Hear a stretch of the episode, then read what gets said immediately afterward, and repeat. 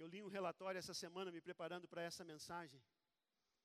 Um relatório publicado por uma grande revista inglesa, The Lancet, publicando o resultado de uma pesquisa que há mais de um milhão de órfãos no mundo devido à pandemia. Mais de um milhão de crianças que perderam o pai, a mãe, o avô e a avó, primeira e segunda geração. Mais de um milhão de, pessoas, de crianças. Essa é uma grande oportunidade para a igreja. Essas são as necessidades que a comunidade apresenta e que Deus colocou a igreja estrategicamente para servir a comunidade. O último desafio que eu destaco aqui é que a igreja vai viver um poderoso avivamento na área da oração. Vocês se lembram do ano passado? As nossas lives de oração, que perduram até hoje. Mas vocês se lembram da intensidade? Três lives de oração, começamos assim, não foi? A pandemia colocou a igreja com os joelhos no chão, clamando. Os pastores orando pelas redes sociais, nós todos orando em, em família, orando para que essa pandemia passasse, orando para que as pessoas fossem consoladas. Houve um grande avivamento e um despertamento para a oração. Tom Rainer, nesse livro, diz: Isso não pode parar. Nós não podemos parar. Nós precisamos continuar avançando na área estratégica da oração. O texto que nós acabamos de ler nos fala também de muito trabalho a ser realizado. Fala de uma grande obra que estava prestes a ser executada. A construção do templo.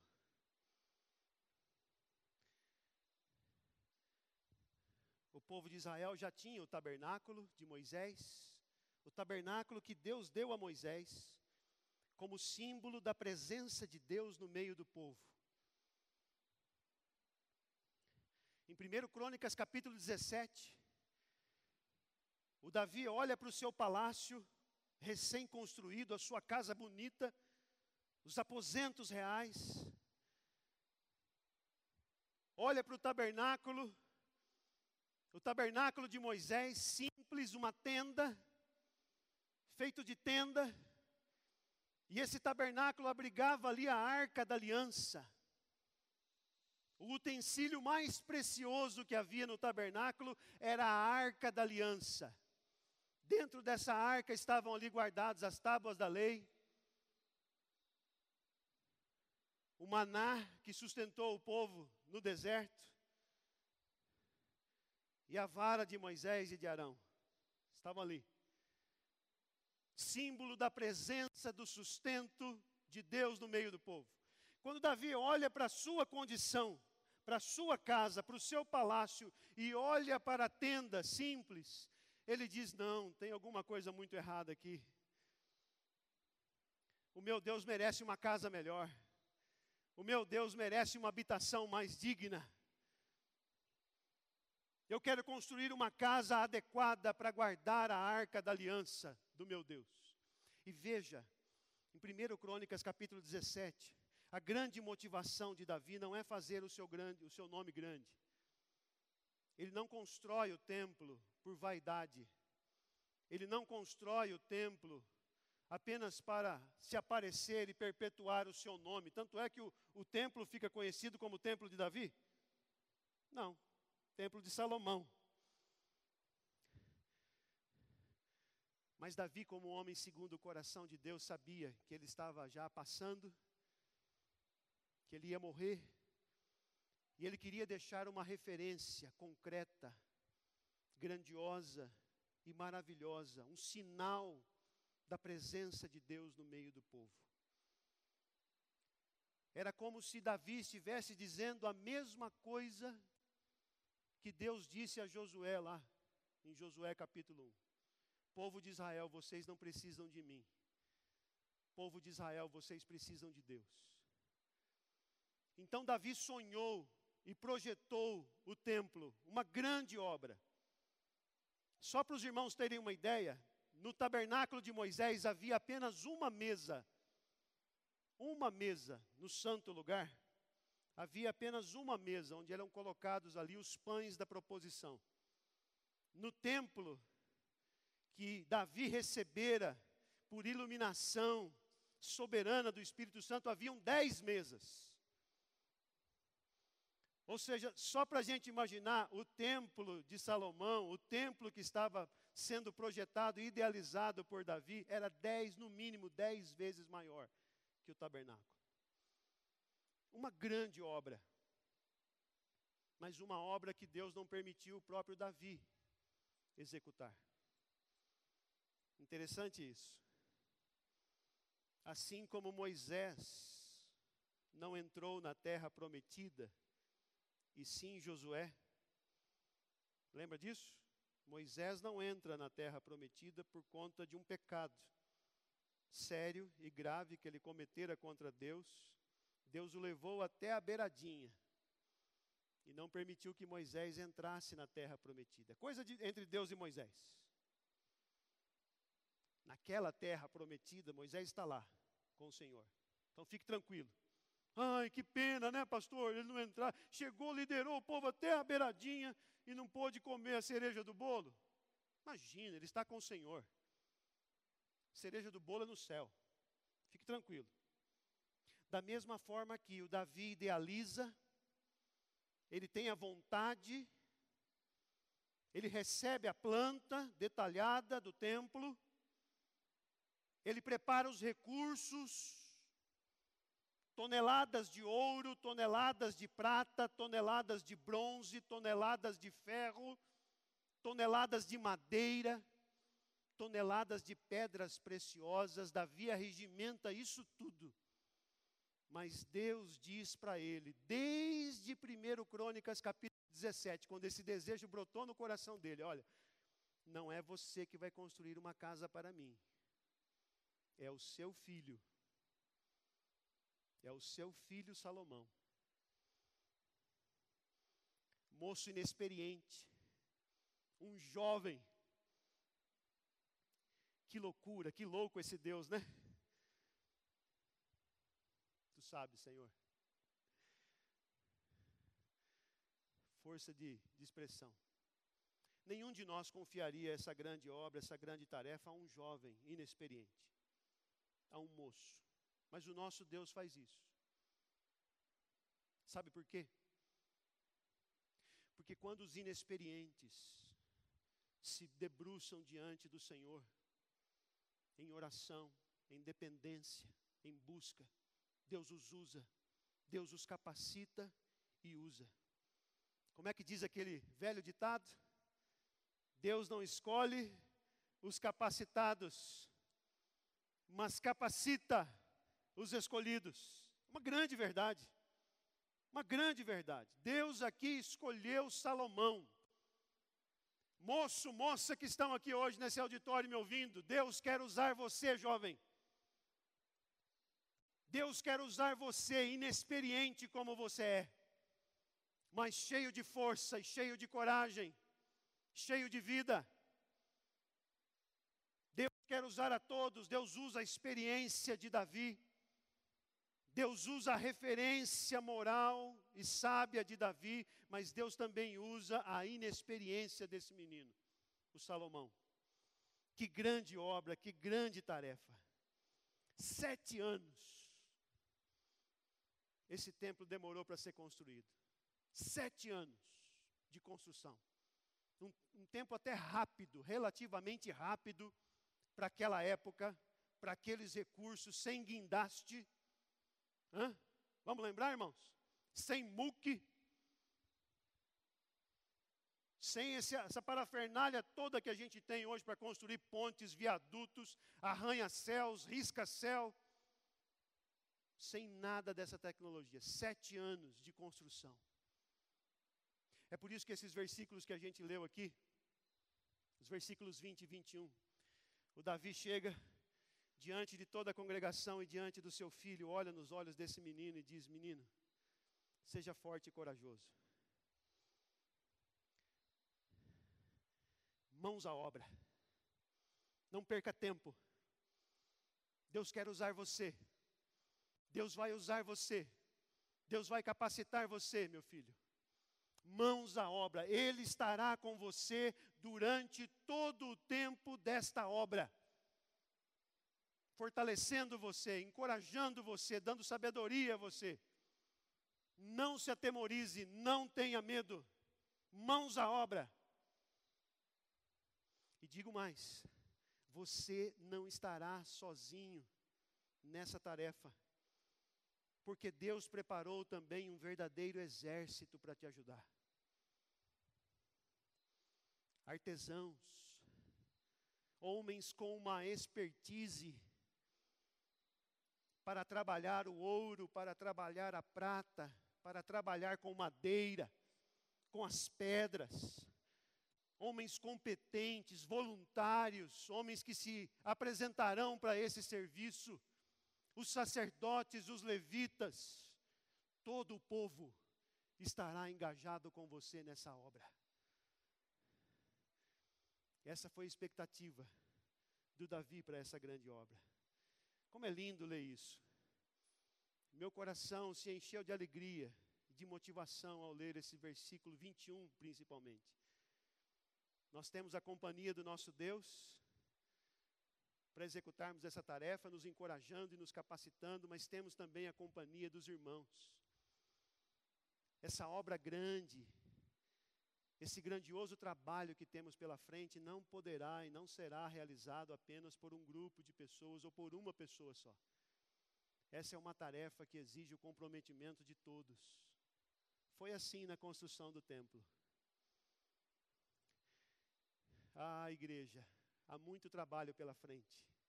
Que lições a gente retira desse precioso texto para o nosso coração, para o nosso encorajamento nessa manhã? Primeira coisa que eu quero dizer para você é isso. Tenha uma firme compreensão do seu chamado. Tenha uma firme compreensão do seu chamado. Olha só o que Davi diz ao seu moço no versículo 10 desse capítulo 28.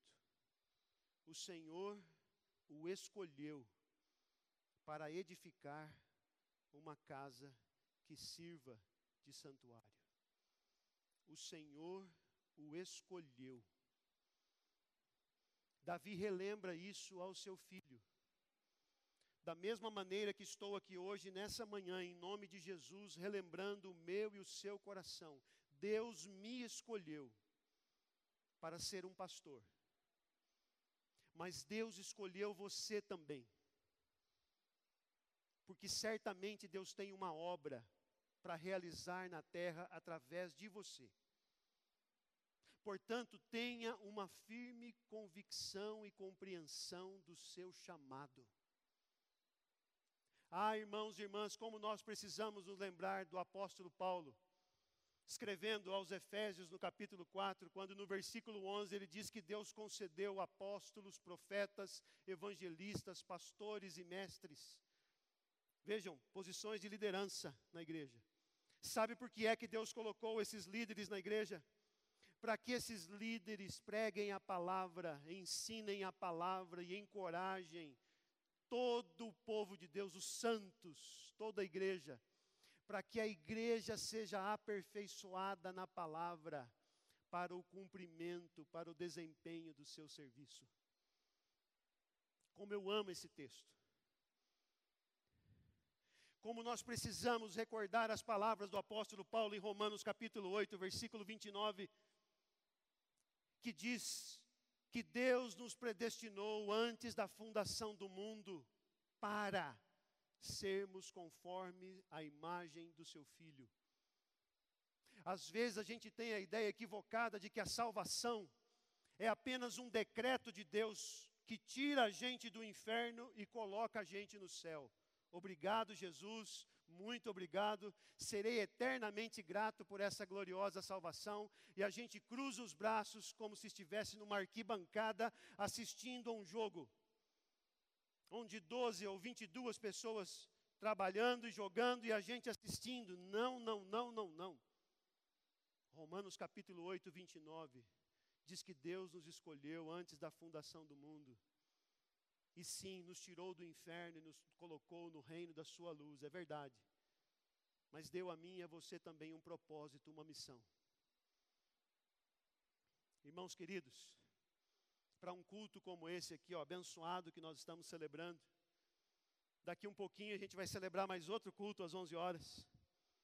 Dali mais um pouquinho a gente vai estar aqui de novo 19 horas celebrando um outro culto de adoração a Deus. Para cada culto desse, aqui na igreja do Calvário, só para falar de nós. Dez equipes trabalhando. São necessárias dez equipes todos os domingos para que esse culto funcione. Para que esse culto aconteça. Desde o estacionamento até essa pessoa que vos fala hoje nessa manhã, até o pregador. E como eu louvo a Deus por essa equipe abençoada e abençoadora. Mas eu quero dizer para você que o serviço que nós prestamos aqui na cidade de Sorocaba não é só aos domingos, nesses três cultos. Nós temos aqui na Igreja do Calvário cerca de 20 ministérios. 20 ministérios. Não sei se você se recorda, no mês de junho desse ano, a nossa equipe pastoral, a equipe de planejamento de culto, colocou nas redes sociais, todo dia do mês de junho, um motivo de oração. Você lembra disso em junho? Vamos orar hoje pelos pastores. Vamos orar hoje pelos presbíteros. Vamos orar hoje pelo ministério infantil. Vamos orar pela escola discipuladora, pelos pequenos grupos, pelo Aviva Mulher, pelos homens de honra, equipes, ministérios, frentes de trabalho, mais de 20. Mais de 20. A minha pergunta hoje, longe de ser uma pergunta retórica, é: onde é que você está? servindo a Deus?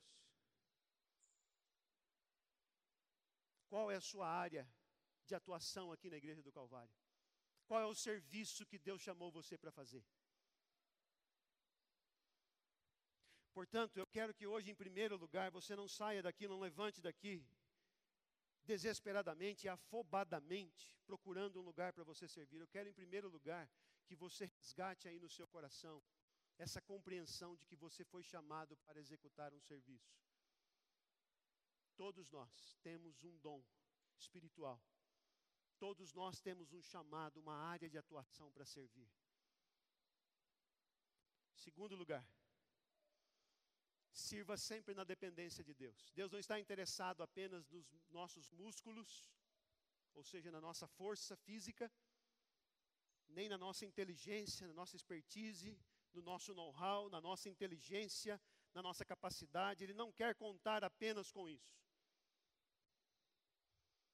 Para servir no reino de Deus, para servir a Deus, para completar esta grande obra, a obra da igreja de Cristo na terra, é preciso piedade, é preciso vida santa, é preciso dependência de Deus.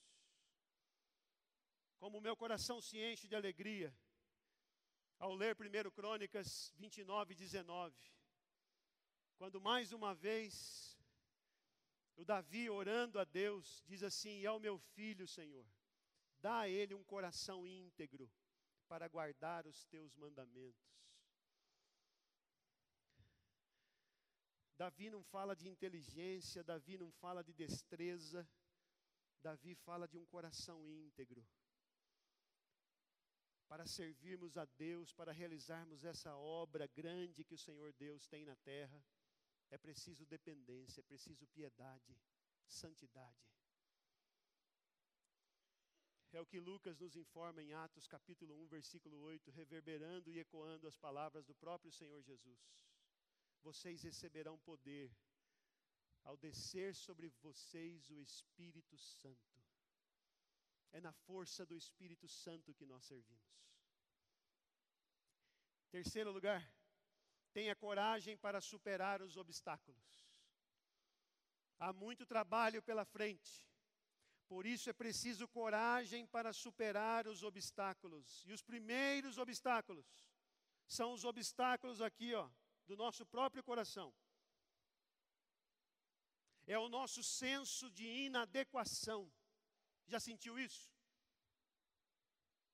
Já sentiu que você é inadequado para essa obra? Se eu convidasse você hoje para continuar esse sermão aqui agora, o que é que você sentiria? Quero chamar aqui à frente o presbítero Marcelo, presbítero Fabinho. É, não estou sentindo muito bem, e eles vão continuar aqui agora a mensagem. Já pensou? Eles viriam, na força que o Espírito Santo dá. Não sei se conseguiriam é, é, terminar a minha mensagem, mas certamente Deus iria dar uma palavra para eles ali, nem que fosse assim: igreja, curva a cabeça, vamos orar. a gente se sente inadequado, não é? Ah, eu não sirvo para falar. Ah, eu não sirvo para ensinar. Ah, eu não tenho experiência. Ah, eu, e a gente sempre vai arrumando desculpas. Coragem, igreja. Me chama a atenção que por duas vezes, em 1 Crônicas 22, 5 e em 29, 1, Davi está diante da congregação, diante do povo. Então imagine a cena comigo. Davi está diante do povo reunido e está com o seu filho, e por duas vezes ele destaca a inexperiência do menino. Me chamou a atenção essa insistência de Davi em dizer ao povo que o menino era inexperiente. Eu entendo Davi. Eu entendo Davi. Ele está como que como um pai faz com o filho, ele está amenizando as coisas para Salomão. Ele está dizendo assim, em outras palavras, ó, povo, sejam pacientes. Peguem leve. O moço é inexperiente. Mas eu tento ler essas palavras na perspectiva do Salomão. Como é que o Salomão ouve isso? Está vendo? Eu sou inexperiente. Está vendo? Eu sou burro. Alguém já disse para você que você é burro? Para mim já. Já me disseram que eu, que eu era burro. Foi um lapso. A pessoa não queria dizer isso. Mas me disseram um dia que eu, que eu era burro. E eu lembro disso até hoje. Por que será? Por que será? Porque algumas coisas você ouve e guarda aqui, ó, no coração. E aí você trabalha a vida inteira para provar que você não é burro. É preciso coragem para vencer isso. Como é que o Salomão venceu isso? Está aqui, ó, no segundo livro. Moisés já tinha morrido, é, Davi já tinha morrido. E agora o bastão está na mão do Salomão, é ele que precisa continuar essa tarefa. E a primeira coisa que ele faz é ir para o seu quarto, fechar a sua porta, dobrar os seus joelhos e orar.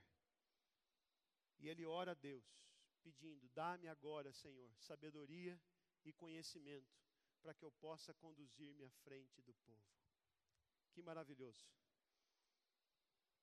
Mas só vai para o quarto fecha a porta, dobra os joelhos e ora quem tem coragem. Quem tem essa vívida compreensão de que foi chamado para aquilo, não, eu fui chamado para essa obra, eu creio. Eu quero me colocar debaixo da dependência de Deus, o Senhor vai me capacitar. O Espírito Santo há de derramar poder sobre a minha vida e me capacitar.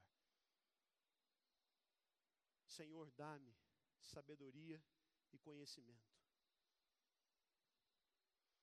Eu quero desafiar você, encorajar você hoje nessa manhã a experimentar isso, a ter coragem, a de buscar em Deus essa força e essa coragem para fazer a obra que Deus separou para você. Pastor, eu não sei qual é essa obra. Entra para o seu quarto e vai orar. Pede a Deus a sabedoria e o conhecimento, não para fazer, mas para discernir o seu papel, o seu lugar no corpo vivo de Cristo. Ore. Converse comigo a respeito disso. Quer marcar um atendimento, uma hora para a gente conversar sobre isso? Estou à sua disposição. Esse é o assunto mais gostoso da gente conversar. Encontrarmos um lugar para servir. Os pastores estão à disposição para isso. Os líderes de pequeno grupo estão à disposição para isso. Os nossos professores de escola bíblica teriam o maior prazer de orientar você nessa questão. Coragem, coragem, assuma não dê voz à sua inexperiência. Apenas entre no seu quarto, dobre os seus joelhos e ore: Senhor, dá-me conhecimento e dá-me sabedoria, para que eu me comporte como um líder segundo o teu coração, como um líder como meu pai foi. Que texto maravilhoso, que mensagem maravilhosa. Em último lugar, sirva ou servir a Deus nos traz a verdadeira alegria. Igreja, há muito trabalho pela frente. Mas eu quero dizer hoje, nessa manhã, em nome de Jesus, há muita alegria também pela frente. Eu não poderia terminar essa mensagem apenas derramando sobre vocês, sobre a igreja, esse, entre aspas, tá? Esse fardo do trabalho, esse peso do trabalho. Vamos lá, gente, vamos trabalhar.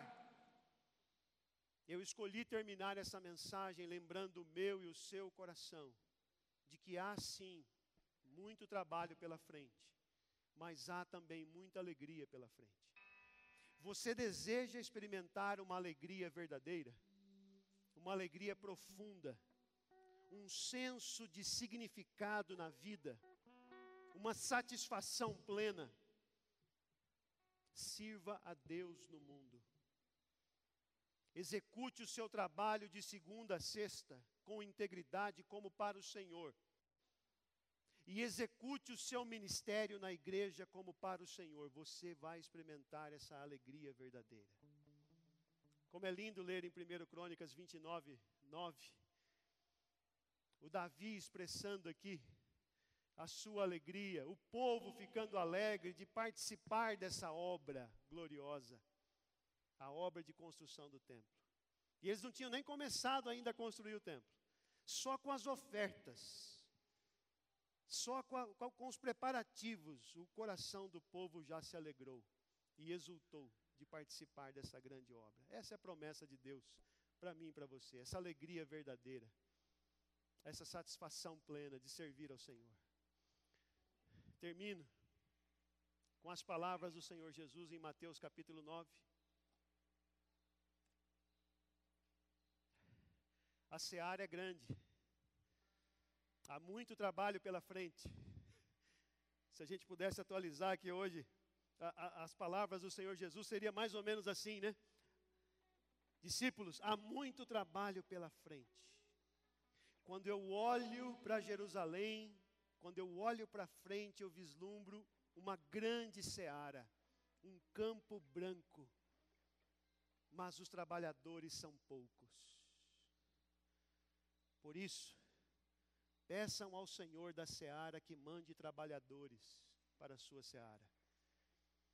Nós, pastores, nós, presbíteros, nós, diáconos, nós, os oficiais desta igreja, nós temos orado por vocês, orado pela igreja do Calvário, nesse sentido também. Temos pedido que Deus levante homens e mulheres, trabalhadores para essa grande seara. Vocês são resposta de oração. Mas eu queria convidar você hoje também a orar por isso.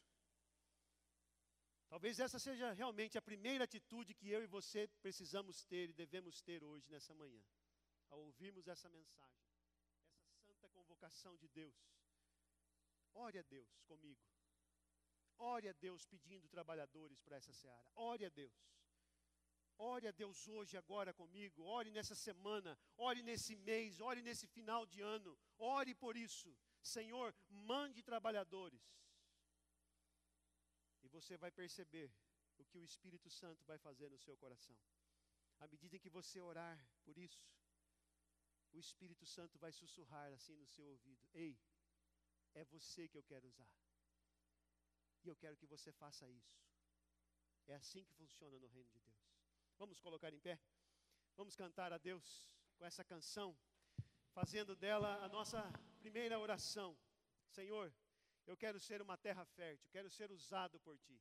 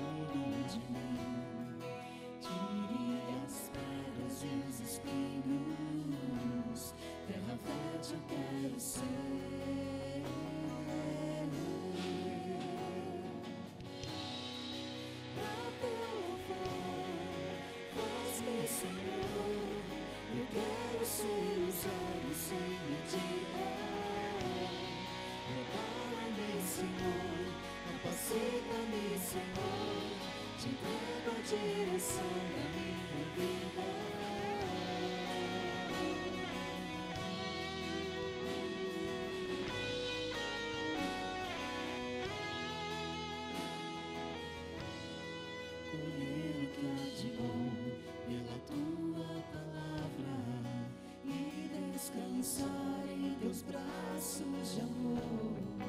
Quero teu arado preparando minha vida. Vou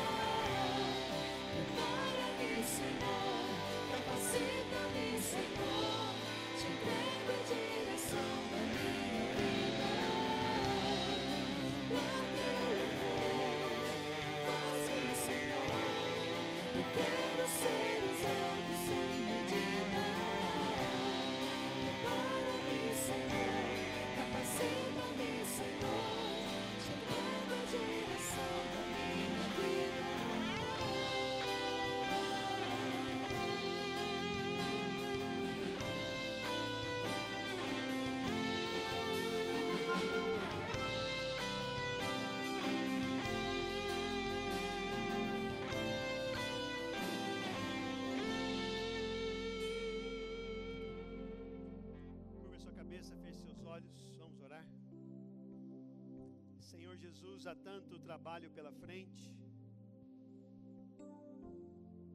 Nós olhamos, ó Deus, para a realidade desse mundo pós-pandemia. E identificamos, ó Deus, tantas oportunidades para continuarmos adorando ao Senhor, servindo ao Senhor e servindo as pessoas. A seara continua grande, Senhor. Nós pedimos, ó Deus, trabalhadores para esta seara a começar em mim, a começar em nós, Senhor. Levanta, Senhor, e continua levantando um poderoso exército de ministros e ministras, servos e servas do Senhor para esta grande obra de proclamação, a Deus, do teu evangelho, de cuidado, a Deus, com as pessoas, de cuidado, a Deus, com a terra, de acima de tudo, a Deus, um exército de adoradores que adorem o Senhor em espírito e em verdade. Usa-nos, Senhor. Manda, ó Deus, embora o medo. Varre, ó Deus, todo o temor e todo o senso de inadequação que possa ainda, ó Deus, estar militando no nosso coração. Expulsa isso, ó Deus, pela luz do teu poder, pela capacitação, ó Deus, do teu Santo Espírito, pela compreensão, ó Deus, adequada e profunda do chamado do Senhor para as nossas vidas, na dependência do Senhor, ó Deus. Faz-nos experimentar, ó Deus, juntos a alegria, a verdadeira alegria que vem, ó Deus, do serviço ao Senhor. Enche-nos, ó Deus, com esta alegria verdadeira. É assim que nós oramos hoje nessa manhã. E agora, igreja, que a maravilhosa graça do nosso Senhor e Salvador Jesus Cristo, o amor de Deus, o nosso eterno Pai, e a capacitação, a comunhão e o ensino do Santo Espírito de Deus sejam sobre todos vós e sobre toda a igreja do Senhor Jesus espalhada sobre a face da terra, desde agora e para todos sempre. Amém, amém e amém.